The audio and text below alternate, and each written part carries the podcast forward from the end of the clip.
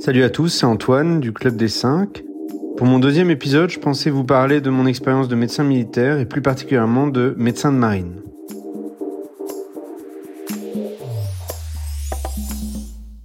La première chose à savoir, c'est que en intégrant l'école de, de, santé des armées après le bac, la majorité des étudiants militaires sont destinés à devenir des médecins généralistes dans les unités militaires. Et comme je vous le disais dans l'épisode précédent, toutes les formations et stages que nous faisons durant nos études ont pour but de nous former à à la fois à être des médecins, mais aussi des officiers dans l'armée. Pour ma part, une fois ma première année validée, mon objectif était de connaître toutes les armées afin de faire le meilleur choix euh, à la fin de mon internat. Mon premier stage euh, militaire a été en fin de deuxième année, qui correspond en fait à un stage d'intégration et de découverte du milieu militaire. Je l'avais choisi dans la marine et plus particulièrement sur un patrouilleur de type P400 à Tahiti. Le commandant nous a accueillis comme si on faisait partie de son équipage. Euh, son souhait était vraiment de nous intégrer complètement à l'équipe, à la fois euh, médicale, mais aussi euh, assez, assez marin. Donc nous participions à l'ensemble des exercices, que ce soit de tir, les exercices incendie. nous étions à la fois les pompiers du bateau, mais aussi l'équipe l'équipe de secouristes. Et ça nous a vraiment permis de découvrir entièrement la vie d'un bateau et des marins qui y sont affectés. Sans compter que cette, euh, ce stage et l'embarquement, les jours de mer que nous avons fait étaient euh, dans les îles de la Société, ce qui nous a permis de découvrir toutes les îles euh, de la sous le vent jusqu'à Bora Bora. En troisième année, deux expériences militaires. La première était réalisée à l'enveloppe poulmique à l'occasion d'un séminaire qui avait été réalisé par un médecin de l'aéronavale qui était venu nous présenter son travail euh, sur la presqu'île de Crozon. Euh, j'avais pu découvrir le métier d'un médecin euh, de l'aéronaval qui sont à la fois des médecins d'unité, l'unité qu'ils soutiennent sont l'école navale, qui est l'école d'officiers de la, de, de, la marine, mais aussi leur activité secondaire qui est le SAR, ce qu'on appelle le Search and Rescue, qui est une mission de service public qui vise à secourir les marins en haute mer. J'ai donc réalisé deux semaines de stage sur la base de l'enveloppe poulmique. Euh, j'y ai pu travailler avec euh, les médecins d'unité qui y font euh, leur métier quotidien et le soir je participais à des activités de treuillage et de secours en mer. Euh, c'était une expérience incroyable parce que c'est la première fois que je montais dans un hélicoptère et euh, aussi la première fois que je me faisais, faisais treuiller sur un bateau de nuit en pleine mer euh, pour participer à des exercices de sauvetage et de treuillage de blessés. Le deuxième stage que j'ai réalisé en troisième année et les fameux stages de spécialité dont je vous parlais lors du premier épisode. Et donc ce premier stage était le stage de parachutisme militaire donc là, on change complètement d'ambiance. Euh, on est encadré par euh, des parachutistes de l'armée de terre. Et pendant deux semaines, on nous apprend les rudiments euh, du parachutisme à ouverture automatique.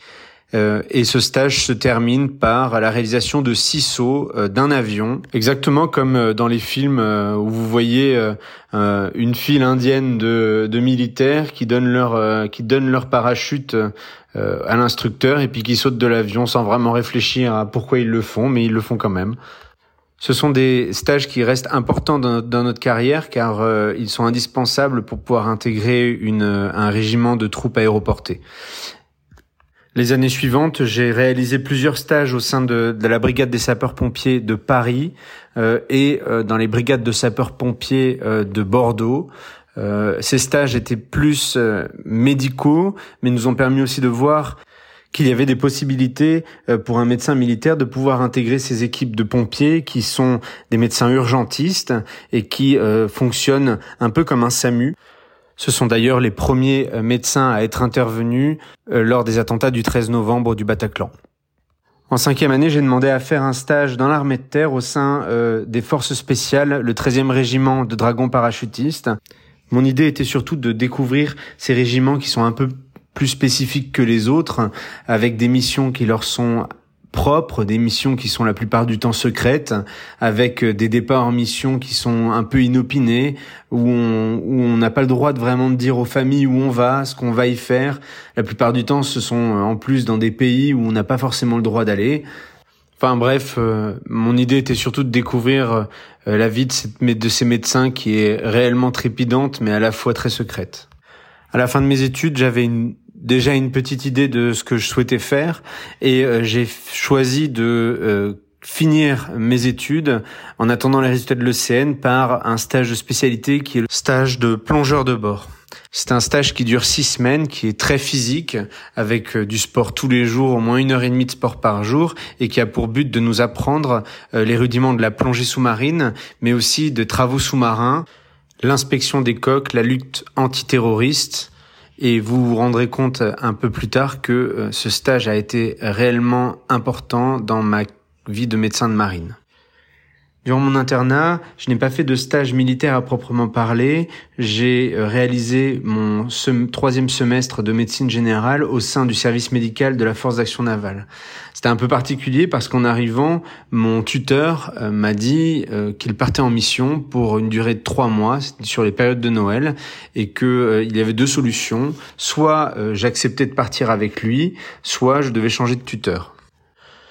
J'ai donc décidé de partir avec lui et nous avons participer à la mission Corimbe. C'est une mission qui a pour but de patrouiller le long des côtes d'Afrique de l'Ouest, à la fois pour faire de la lutte anti-piraterie, euh, mais aussi de la lutte contre le narcotrafic, et aussi d'assurer une présence militaire française euh, durant de ce côté de l'Afrique, euh, notamment pour sécuriser tous les ressortissants français en cas de guerre ou d'attentats terroristes. Cette mission a duré trois mois. C'était une très belle expérience comme jeune interne puisque euh, j'avais à la fois l'activité euh, du médecin à bord avec mon tuteur, mais qui me laissait euh, faire l'intégralité des consultations.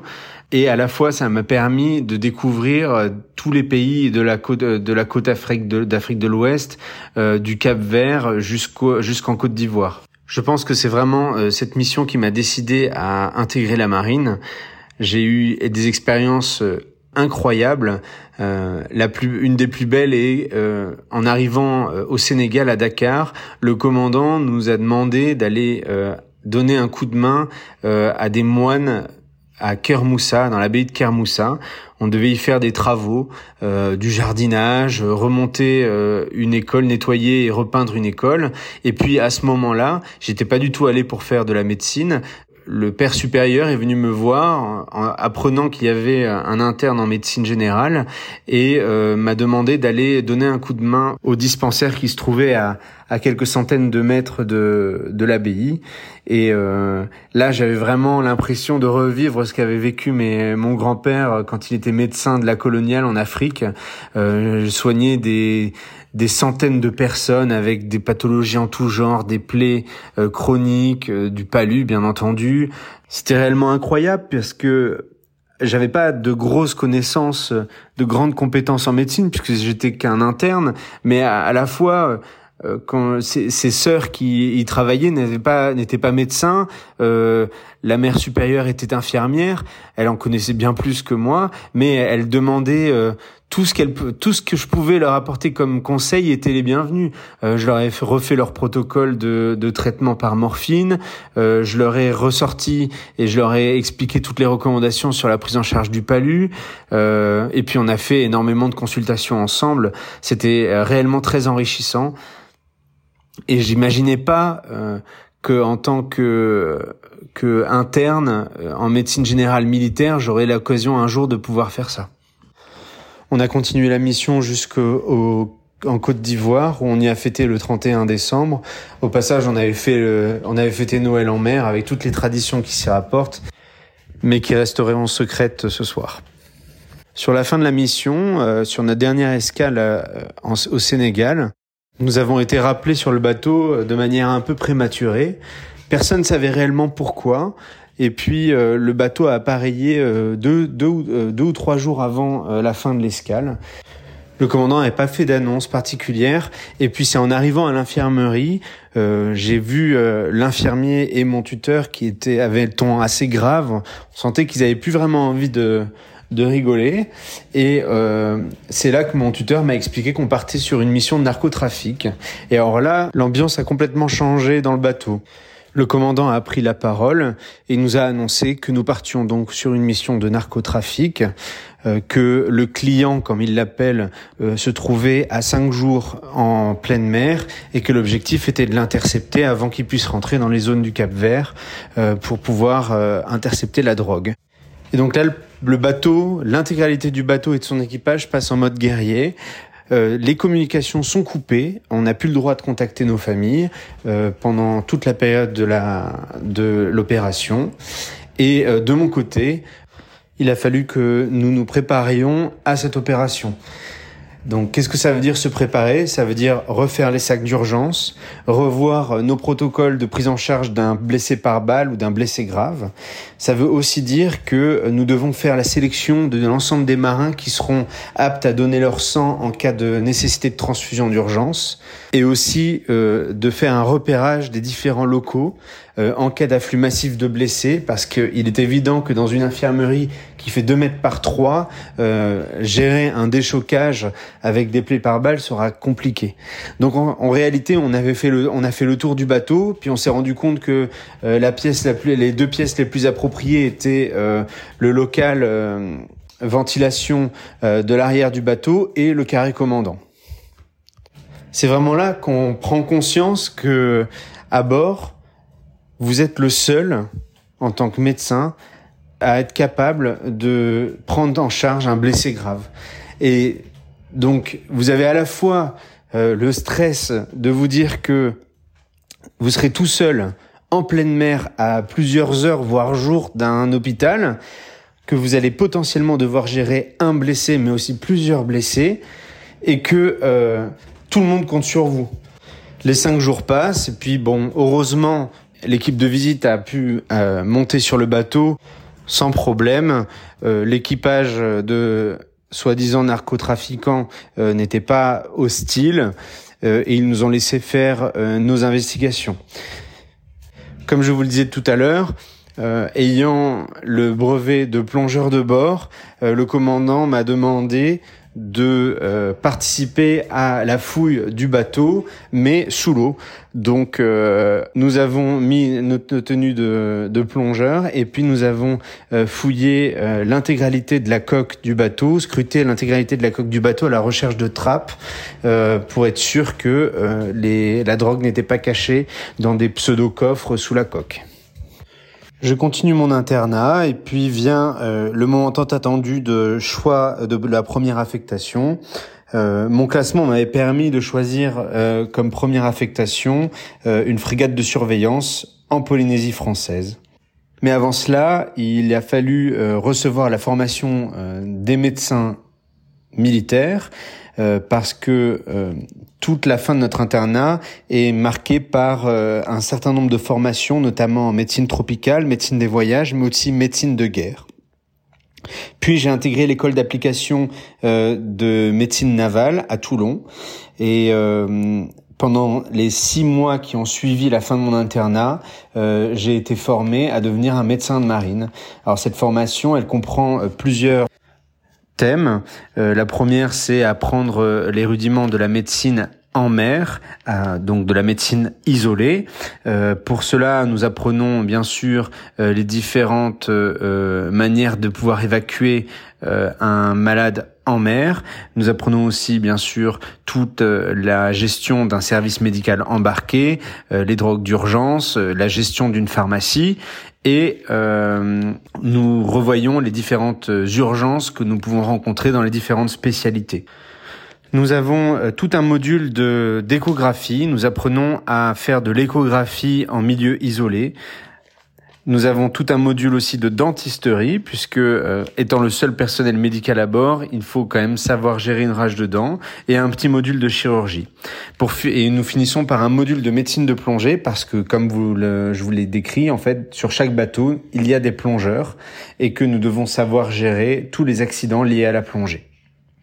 Cette, euh, ces six mois d'école d'application se terminent par euh, une mission qu'on appelle traditionnellement la mission Jeanne d'Arc, C'est une mission qui dure trois mois pour les médecins et nous, euh, qui a pour but de former tous les officiers qui auront un jour euh, la possibilité de travailler sur des bateaux de la marine nationale.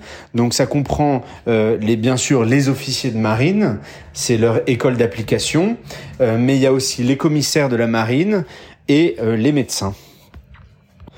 C'est une mission qui euh, serait trop longue à, à raconter, mais c'est une mission qui a été riche sur le plan médical parce que nous avons eu beaucoup de, tra de travail, notamment parce que euh, ce groupe aéronaval euh, que constitue la mission Jeanne d'Arc intègre un grand nombre de militaires français, des régiments de l'armée de terre, mais aussi des régiments américains, euh, anglais, et euh, nous avons la charge de tout ce personnel. Nous avons aussi pu découvrir énormément de pays, puisque la mission s'est déroulé dans un premier temps en Méditerranée, puis le long de la côte euh, est de l'Afrique et jusqu'en Australie.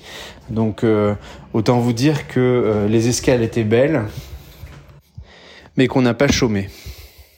Au retour de cette mission, on a préparé nos cartons avec mon épouse pour se diriger vers notre lieu de future affectation qui était Papeete en Polynésie.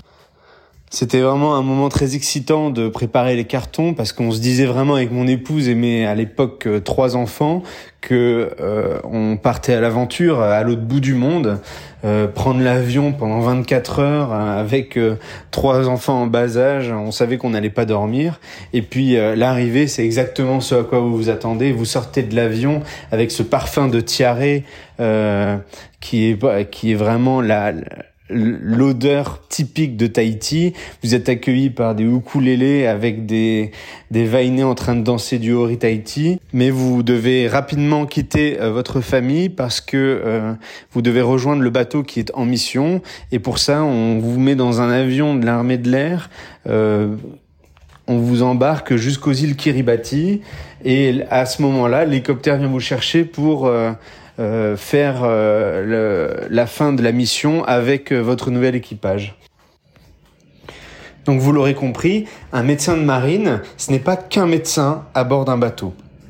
Comme tous les autres marins, il a plusieurs fonctions avec une fonction première qui est bien entendu d'être le médecin généraliste du bateau. Donc je fais, je fournis l'intégralité des soins au quotidien pour euh, mes marins, que ce soit euh, de la médecine générale, mais aussi euh, des consultations d'aptitude. Parce que c'est moi qui suis le garant de la capacité opérationnelle sur le plan médical des marins. J'ai aussi à bord une activité de médecine de prévention parce que dès qu'il y a un travaux, dès qu'il y a des tirs, euh, il faut être sûr que ce soit bien réalisé pour éviter des blessés. Donc un médecin de marine, c'est à la fois un médecin généraliste, mais c'est aussi un médecin du travail, un médecin de prévention. À côté de ça, euh, il a un rôle qui est probablement un des rôles les plus importants, c'est le conseil au commandement. Pourquoi? Parce que euh, vous faites partie des officiers, des experts dans votre domaine, qui est l'expert facteur humain. Et euh, c'est vous qui conseillez directement le commandant, euh, tant sur la euh, santé physique, mais aussi morale de votre équipage. Et ce sont ces conseils qui permettront au commandant de décider ou non de réaliser une mission ou une opération. À côté de ça, en arrivant, j'ai appris que, étant le seul officier à bord à posséder le, brevet de plongeur de bord, eh bien, j'étais euh, désigné automatiquement comme officier plongeur, et donc j'avais à ma charge, en plus de mon infirmière, euh, quatre plongeurs euh, qui euh, allaient m'aider à faire l'entretien de la coque et faire toutes les activités d'un plongeur de bord de la Marine nationale. Pour finir, l'office généralement le médecin est ce qu'on appelle l'officier distraction. Pourquoi? Parce que euh, c'est l'officier qui connaît probablement le mieux l'équipage puisque euh, je suis un officier mais je suis pas leur chef. Du coup, j'avais en charge d'organiser toutes les activités un peu de distraction de l'équipage euh, aussi bien quand nous étions à terre mais aussi surtout en mission euh, ça allait de l'organisation euh, du barbecue sur la plage arrière ou sur la plateforme hélicoptère euh, jusqu'à l'organisation de matchs de foot en escale ou les visites et notamment, comme vous le verrez un peu plus tard, les visites durant notre mission d'Amérique du Sud. Bon, résumé, euh, cette affectation en deux minutes serait vraiment trop compliqué, donc je vais surtout vous parler de deux anecdotes qui m'ont profondément marqué durant cette affectation. Euh, la première, euh, c'était ma mission en Amérique du Sud. Donc le, le Prairial, la frégate de surveillance sur laquelle j'étais affecté, devait réaliser une mission à la fois de représentation, mais aussi de narcotrafic en Amérique du Sud. Euh, du coup, on a fait une boucle dans le Pacifique en passant par l'île de Pâques, puis le Chili, qui est un pays merveilleux d'ailleurs, euh, le Pérou où j'ai pu découvrir le Machu Picchu, l'Équateur, et puis on a fait un stopover en Colombie dans une base militaire. Cette base militaire qui est en plein milieu de la jungle est destinée à la lutte contre le narcotrafic. C'est incroyable parce que au moment où on a posé les haussières du bateau, euh, il y a une énorme avenue euh, dans cette base militaire qui est bordée par des sous-marins. Euh, et en fait, c'est sous, on a appris que ces sous-marins, en fait, étaient des sous-marins narcotrafiquants qui avaient été interceptés. ce sont en fait des, des mini sous-marins dans lesquels ils mettaient des plusieurs tonnes de, de cocaïne et ils traversaient, ils traversaient le Pacifique jusqu'au Mexique à bord de ces sous-marins, généralement avec un, un marin à bord pour piloter. Et ils en avaient interprété, et, toute l'avenue était bordée par ces, par ces, par ces euh, sous-marins. Nous avons croisé en arrivant euh, un groupe d'une douzaine de militaires euh, euh, camouflés en tenue de combat qui embarquaient dans les hélicoptères et notre officier de liaison nous a expliqué que ces militaires partaient pour une opération d'interception et de destruction d'un laboratoire de cocaïne. tout le régiment en fait était vraiment très tendu parce qu'on avait appris que la même opération avait eu lieu dix jours avant et que euh, plusieurs euh, militaires étaient morts euh, durant cette opération. À ce moment-là, vous êtes médecin de votre bateau et vous vous rendez compte que le narcotrafic en Colombie, c'est une vraie guerre avec des morts et que dans quelques jours, en plein milieu du Pacifique, à plusieurs heures d'un hôpital, voire même des jours d'un hôpital, vous allez potentiellement devoir intercepter des narcotrafiquants. Autant vous dire que quand le commandant a annoncé qu'on avait un client en vue, euh, je m'étais bien préparé, que j'avais fait exactement le même travail que durant la mission que j'avais réalisée en tant qu'interne et que je me tenais prêt en cas de souci. Nous avons réussi à intercepter euh, un, un bateau de narcotrafiquants sur lequel il y avait plus de 800 kilos de cocaïne. C'était une vraie victoire puisque c'est la première fois que le Prairial euh, réussissait à euh, intercepter de la cocaïne dans l'espace colombien et euh, bien sûr sans tirer un coup de feu. Pour se remettre de tout ce stress, nous avons fait escale dans une station balnéaire du Mexique en plein milieu du spring break américain et donc ça peut paraître idyllique quand on vous dit ça, vous allez pouvoir euh, passer quelques jours à faire la fête, sauf qu'en fait en tant que médecin, euh, ça vous fait pas rire du tout parce qu'en fait vous vous rendez compte que votre escale va probablement être parasitée par euh, des marins qui ont fait trop la fête. Et mais bon, ça s'est finalement bien déroulé, donc on a tous pu bien se reposer avant de repartir sur un transit pour le pour Tahiti. C'était une expérience inoubliable parce que tant sur le plan J'ai pu découvrir euh, euh, des militaires de différentes armées, euh, des populations que jamais j'aurais imaginé pouvoir rencontrer, les Chiliens, les Péruviens, mais aussi sur le plan médical. J'ai pu dialoguer avec énormément de médecins militaires d'autres armées qui nous expliquaient comment ils envisageaient les urgences, comment fonctionnaient leurs hôpitaux militaires. C'était passionnant. J'ai découvert bien entendu des, pays que j'aurais jamais imaginé pouvoir visiter un jour.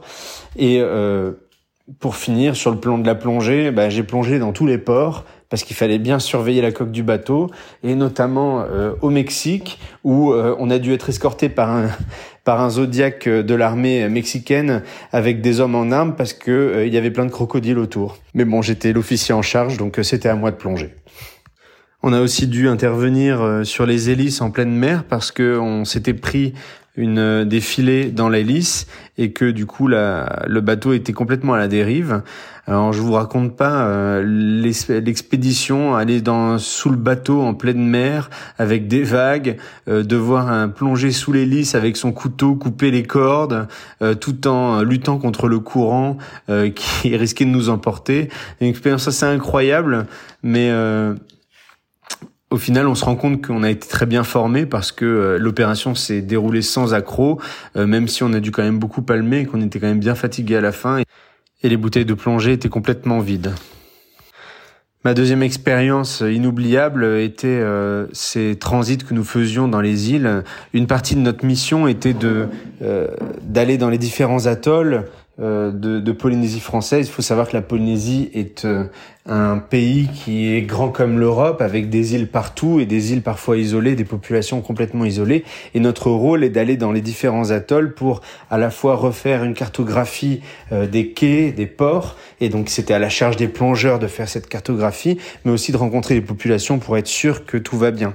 Et une plusieurs fois, il m'est arrivé en arrivant euh, pour une reconnaissance de, quai, de rencontrer euh, des, Polynésiens sur une île qui avait des pathologies, qui ne pouvaient pas aller voir euh, le toté, donc le médecin de, des îles, parce que trop éloigné. Et donc j'ai vu, par exemple, une jeune fille de 16 ans qui avait une stomatite herpétique euh, incroyable qui était pouvait plus manger, qui mangeait plus depuis dix jours et qu'il a bien fallu finir par évacuer. Euh, parce que euh, son pronostic vital était en danger. On a été aussi dans sur l'île de Rapa, Rapa qui est l'île la plus au sud de la Polynésie française qui est à deux semaines de bateau, qui a pas d'aéroport et euh, même quand ils ont une urgence, en fait, l'hélicoptère euh, de l'armée qui est là pour les évacuations doit faire des sauts de puce entre les îles avec des ravitaillements en, essence pour pouvoir accéder à cette île. Donc vous vous doutez bien que quand un médecin est arrivé sur cette île, bah, les infirmiers ont, ont demandé à ma participation pour que je puisse euh, au moins faire le suivi et voir les différentes urgences qu'il y avait. Euh, parmi celles-ci, il y avait il y avait, euh, ils étaient à court de, tests de grossesse, ils avaient plusieurs doutes sur des euh, sur des grossesses, donc du coup je les ai diagnostiqués euh, en échographie et puis avec mes tests urinaires, c'était incroyable de pouvoir fournir des échographies à ces à ces filles qui vont faire leur diagnostic généralement bien plus tard et dès qu'elles peuvent. C'était incroyable parce que ce peuple polynésien qui nous accueillait à chaque fois à bras ouverts avec des colliers de fleurs. Euh, on sentait qu'ils étaient heureux de nous voir. Ils étaient prêts à ouvrir leur, euh, leur maison pour nous accueillir, pour qu'on puisse dormir autre part que sur le bateau. À Rapa, il y a même des, des habitants qui nous ont proposé d'aller faire une partie de pêche. Alors on est allé pêcher de la langouste et du poisson. On a fait un énorme banquet le soir. Ils ont fait, ils ont fait des danses en notre honneur. Enfin, la gentillesse et le sens de l'hospitalité des Polynésiens n'est pas un mythe, c'est une réalité. Et euh, j'invite tous ceux qui m'écoutent à pouvoir un jour vivre cette expérience.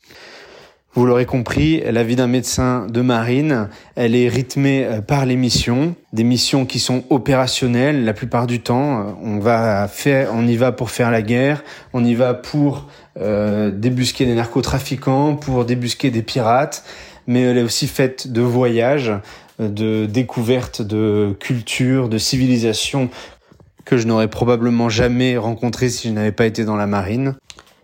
Elle est aussi palpitante parce que en réalité, euh, dans un bateau de la marine nationale, vous êtes tout seul. Et euh, en particulier dans le Pacifique où euh, euh, la plupart du temps quand vous le traversez vous vous retrouvez à cinq jours voire même six jours d'un hôpital. Et euh, je peux vous raconter aussi l'histoire d'une crise d'asthme où j'ai pratiquement dépensé les trois quarts de mon débit de mon de mes réserves d'oxygène pour tenir jusqu'à jusqu'à une évacuation ça c'est une réalité vous êtes tout seul vous êtes le seul médecin à bord. Il y a personne qui peut vous conseiller. Alors des fois, quand vous avez un peu de réseau, vous réussissez à avoir de l'aide si besoin. Mais en réalité, vous êtes vraiment tout seul avec votre infirmière. Et en fait, l'équipage compte sur vous. Et euh, vous n'avez pas le droit à l'erreur. En tout cas, cette expérience de médecin de marine est quelque chose qui est inoubliable. C'est vraiment quelque chose que je souhaite à tout le monde. Et si d'ailleurs un jour vous êtes intéressé par vivre cette expérience, vous pouvez très bien contacter les bureaux de recrutement de l'armée qui se feront un plaisir de vous donner les contacts pour envisager euh, une mission. Voilà, mon épisode se termine. Je suis vraiment navré, il était un peu long, mais euh, ça m'a vraiment fait plaisir de vous euh, décrire ma vie de médecin de marine. Le prochain épisode sera sur mon thème de l'ASCO.